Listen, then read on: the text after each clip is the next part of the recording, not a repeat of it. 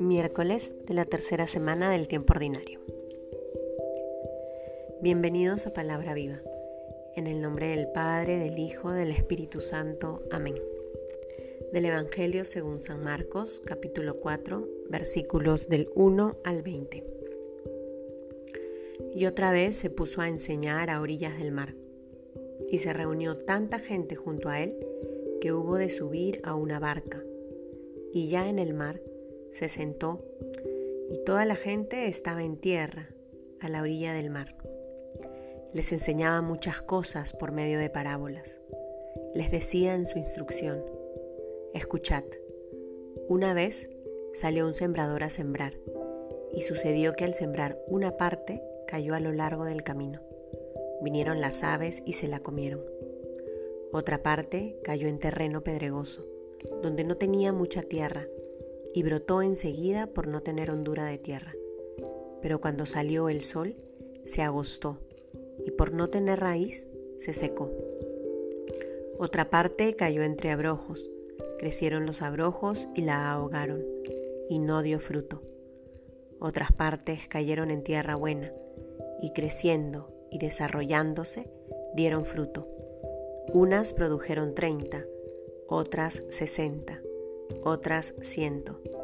Y decía, quien tenga oídos para oír, que oiga. Cuando quedó a solas, los que le seguían a una con los doce le preguntaban sobre las parábolas. Él les dijo, a vosotros se os ha hablado el misterio del reino de Dios, pero a los que están fuera todo se les presenta en parábolas, para que por mucho que miren no vean, por mucho que oigan no entiendan, no sea que se conviertan y se les perdone y les dice, ¿no entendéis esta parábola? ¿Cómo entonces comprenderéis todas las parábolas? El sembrador siembra la palabra. Los que están a lo largo del camino donde se siembra la palabra son aquellos que en cuanto la oyen viene Satanás y se lleva la palabra sembrada en ellos. De igual modo, los sembrados en terreno pedregoso son los que al oír la palabra al punto la reciben con alegría pero no tienen raíz en sí mismos, sino que son inconstantes, y en cuanto se presenta una tribulación o persecución por causa de la palabra, sucumben enseguida. Y otros son los sembrados entre los abrojos, son los que han oído la palabra, pero las preocupaciones del mundo, la seducción de las riquezas y las demás concupiscencias les invaden y ahogan la palabra y quedan sin fruto. Y los sembrados en tierra buena son aquellos que oyen la palabra, la acogen y dan fruto. Unos 30, otros 60, otros 100. Palabra del Señor. Después de haber escuchado el día anterior esta conversación que tiene Jesús con sus oyentes, donde deja claro que sus parientes son aquellos que cumplen la voluntad de Dios, Escuchamos ahora esta parábola del sembrador. Sigue caminando y nos dice Marcos, y otra vez se puso a enseñar a orillas del mar. Tenía clara su misión y aprovechaba cualquier momento para predicar, para anunciar la buena noticia, para invitar a la conversión de los corazones.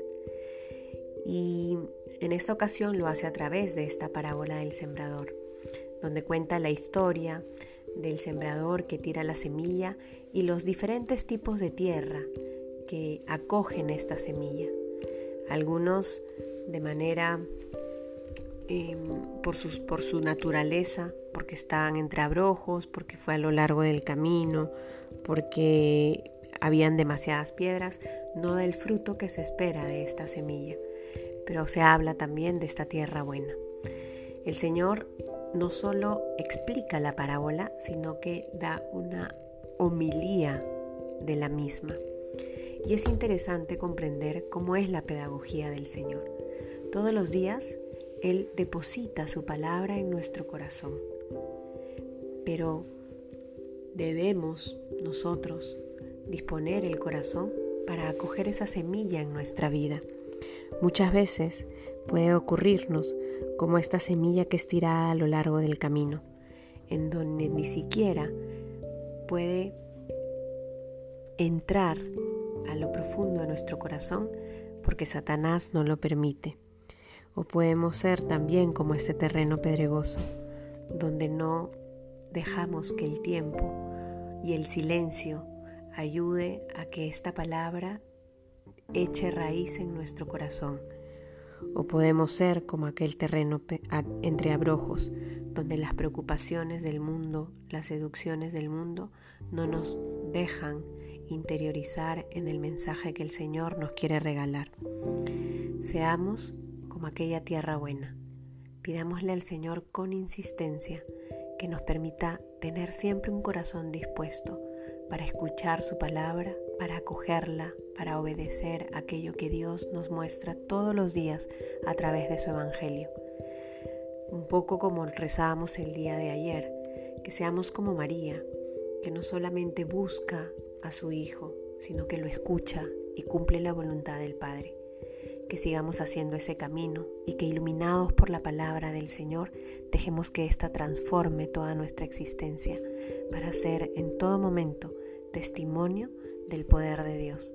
En el nombre del Padre, del Hijo, del Espíritu Santo. Amén.